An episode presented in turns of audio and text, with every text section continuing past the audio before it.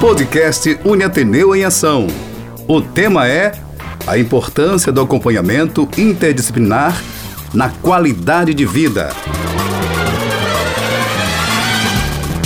Olá, caros internautas, tudo bem com vocês? Começa agora mais uma edição do podcast Uniateneu em Ação, um produto de comunicação do Centro Universitário Ateneu, que tem como objetivo discutir assuntos do interesse do nosso público, contando com a participação de gestores, coordenadores e professores da Uniateneu, como também de profissionais do mercado que vêm aqui compartilham com a gente todos os seus conhecimentos e experiências. E nessa edição, nós vamos falar sobre o tema a importância do acompanhamento interdisciplinar na qualidade de vida. E para conversar com a gente sobre esse assunto tão importante, recebemos a professora Samara de Almeida, ela que é docente do curso de nutrição da Uniateneu, onde a gente agradece a ela por se disponibilizar e vir aqui conversar com a gente sobre esse assunto. Muito obrigado, professora Samara. Eu que agradeço aqui a oportunidade.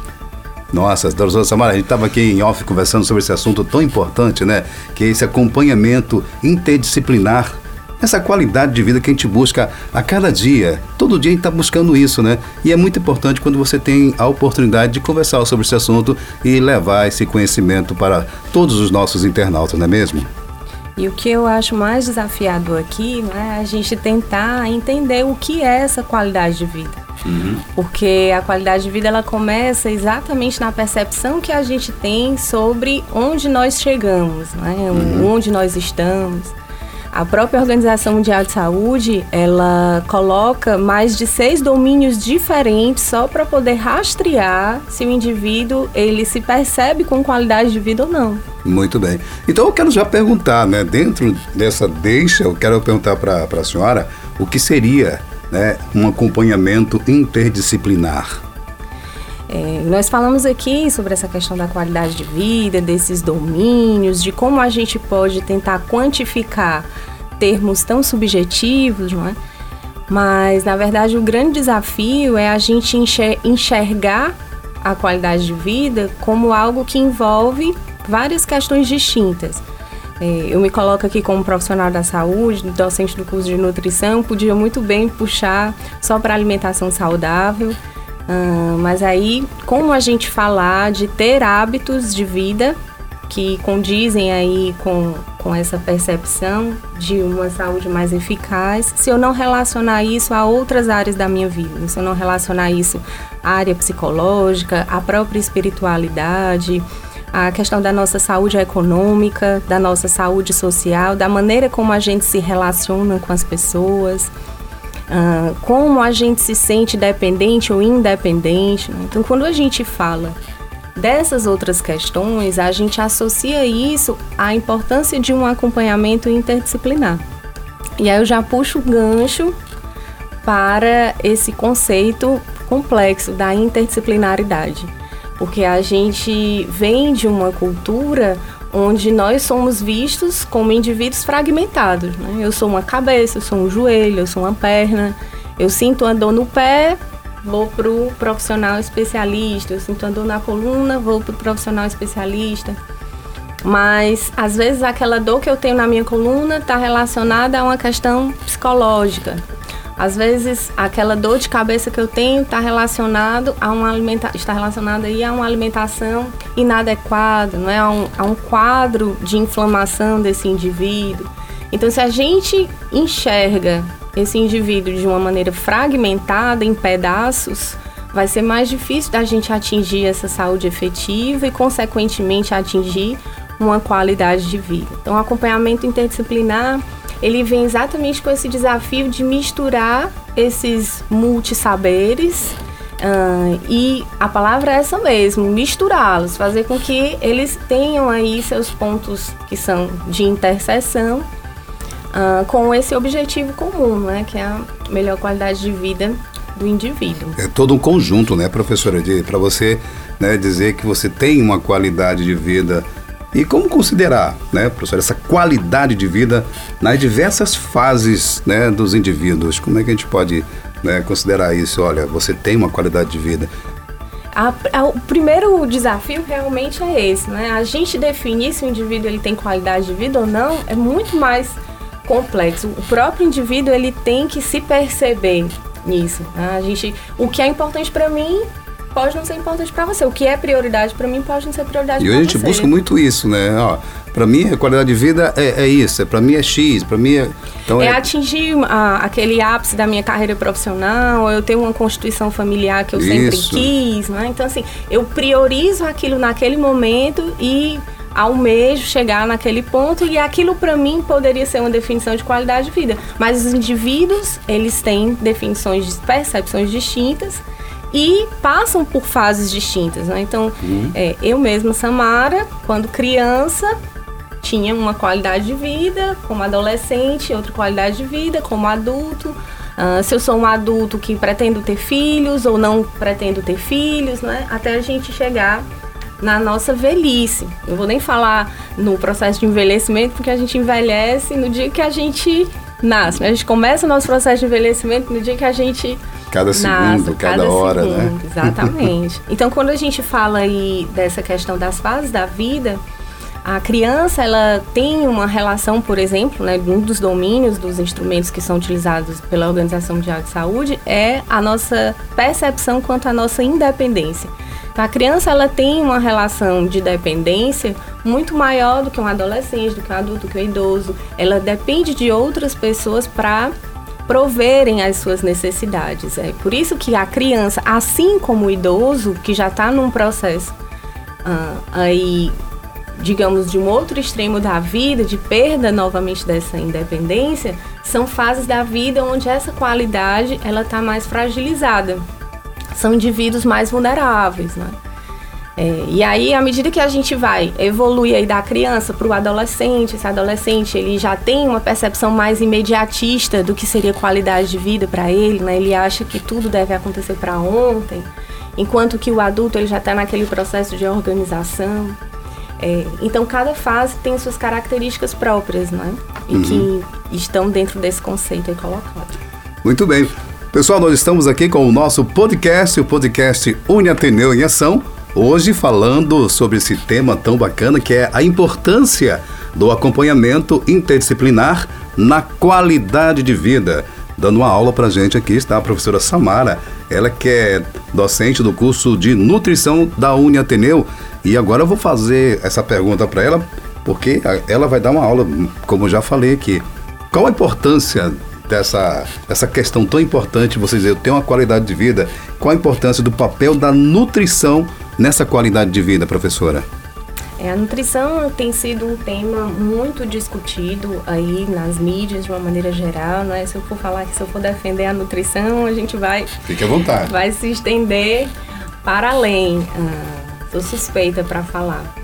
Ah, mas é interessante a gente colocar aqui que nessa questão da nutrição relativa à alimentação em si, a oferta de nutrientes que são necessários para atender às nossas necessidades, Hum, isso não é suficiente somente para garantir a nossa qualidade de vida. Por mais que a gente tenha uma alimentação balanceada, uma, uma alimentação que atenda os princípios aí de qualidade, quantidade, harmonia, enfim, todos os princípios aí que, que, são, que são bem, bem colocados, a gente tem que levar isso em consideração quanto à realidade desse indivíduo fazendo aqui a costura entre as duas questões, né? Hum. Ah, para a criança, o que seria uma alimentação saudável para o adolescente, para o adulto, para o idoso?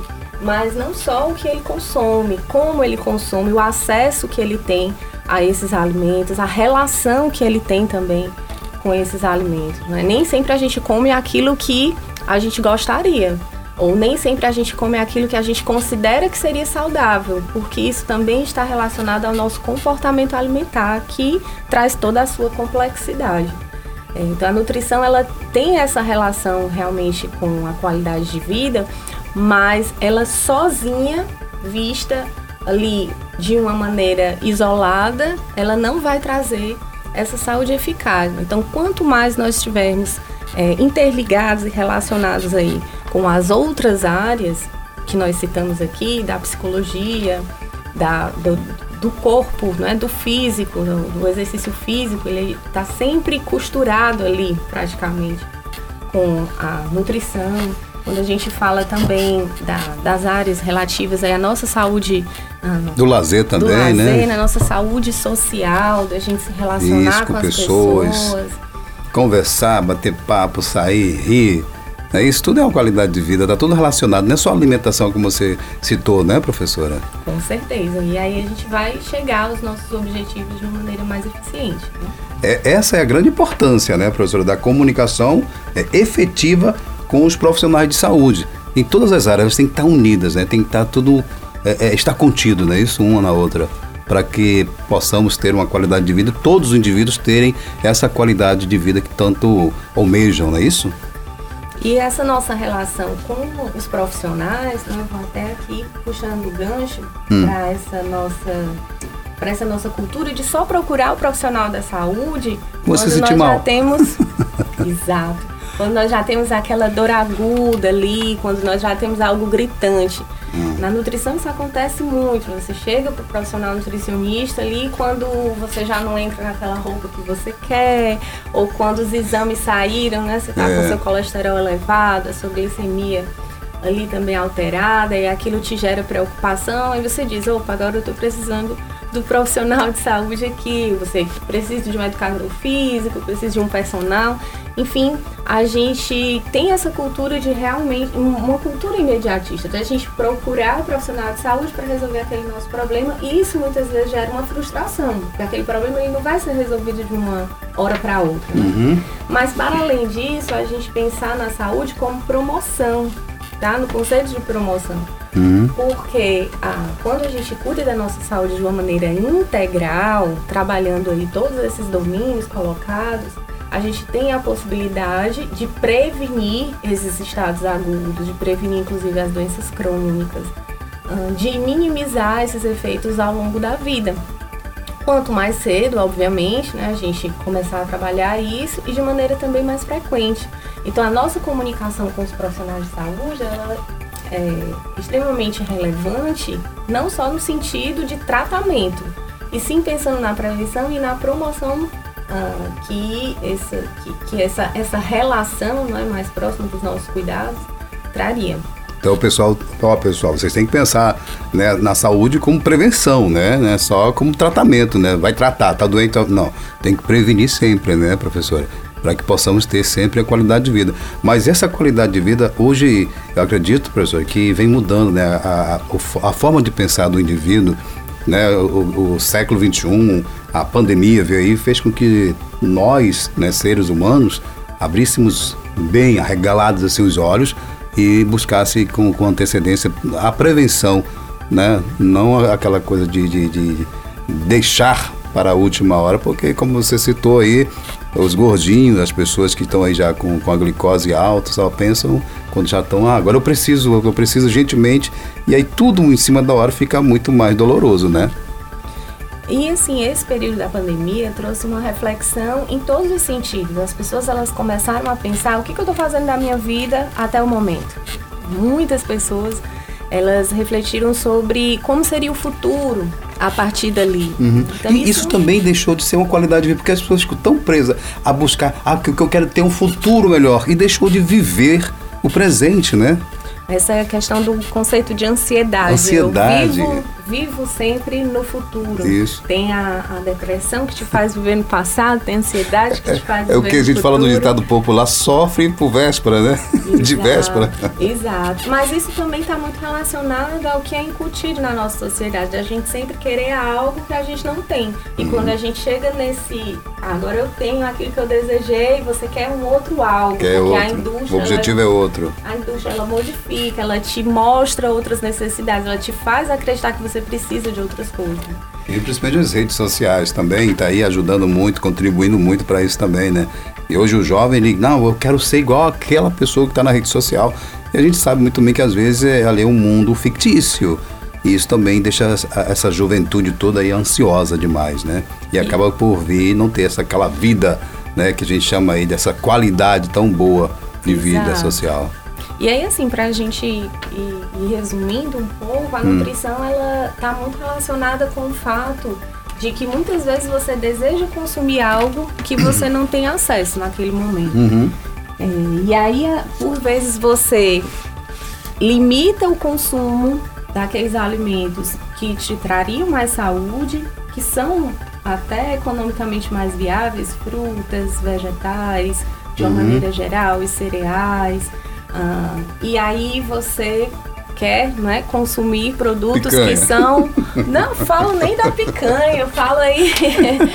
ah, se, se os ah, nossos desejos fossem só por picanha. Uma lagostazinha. Mas você também desejar produtos que o marketing ele coloca como sendo fundamentais, né? E que tem um valor agregado Sim. muito elevado. Então você acaba gastando muito para comprar um iogurte, para comprar um cereal integral que é embalado de uma forma diferenciada, um sal que tem, né, assim, não é desmerecendo o conteúdo nutricional que esses outros alimentos têm, mas muitas famílias sacrificam, industrializados, né? Sacrificam no seu orçamento uhum. para consumir esse alimento, esses alimentos que são colocados pela indústria como alimentos que trariam é, é, benefícios Benefício. realmente ah, ali que trariam né, uma resolutividade maior e, e, isso faz com que as pessoas elas se distanciem dessa ideia uh, da, do acompanhamento mais frequente. Eu já ouvi muitas pessoas colocando que, ah não, vou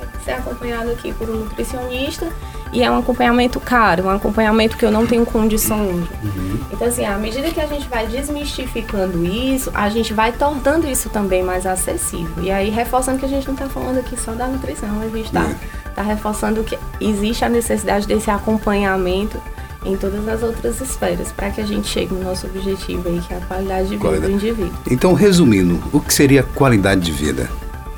A qualidade de vida está relacionada a como o indivíduo se vê satisfeito naquele momento em que ele se encontra. Obviamente, seria muita audácia minha tentar resumir qualidade de vida em uma frase, se nem a Organização Mundial de Saúde conseguiu. Conseguiu ainda. ela, nós temos instrumentos de mais de 100 itens que são aplicados aí para poder rastrear Fale só cinco. Vamos falar cinco aqui. Cinco. A gente fala aí dos domínios. Sim, lá no início você falou, só para lembrar aqui para os nossos. O domínio, o domínio relacionado à área física, à área psicológica, a área relacionada à questão Alimentação. da independência, né, de como esse indivíduo se sente independente. A beleza também. As questões da, da religião, religião, também são colocadas. Então, assim, são, são domínios bem relevantes, mas que ainda estão em fase de adaptação. Eles pegaram esse instrumento de 100 itens, conseguiram resumir para 26. Nossa, mãe. Mas estão relacionados à percepção. É como o indivíduo, ele se vê. Né? Ele, inclusive, que responde. É uma forma de ser, de se sentir né? Essa qualidade, não é isso? Porque hoje eu acordo bem, amanhã eu acordo mal. Então, então hoje eu estou bem, hoje eu estou de bem com a vida. E o que é significativo para você nesse seu momento de vida, né? O que você uhum. vê como prioridade também nesse seu momento de vida. Muito bem.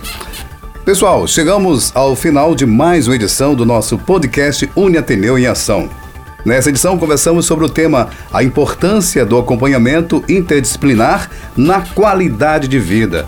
Agradecer a participação da professora Samara de Almeida, ela que é docente do curso de nutrição da Uniateneu e também a você, caro internautas, que nos escutou até aqui. Muito obrigado, aquele grande abraço do Felipe Dona para você, tá bom? Professora Samara, muito obrigado. Eu que agradeço a oportunidade. O podcast Uniateneu é uma realização do Centro Universitário Ateneu. A apresentação: Felipe Dona. Produção: Jair Melo.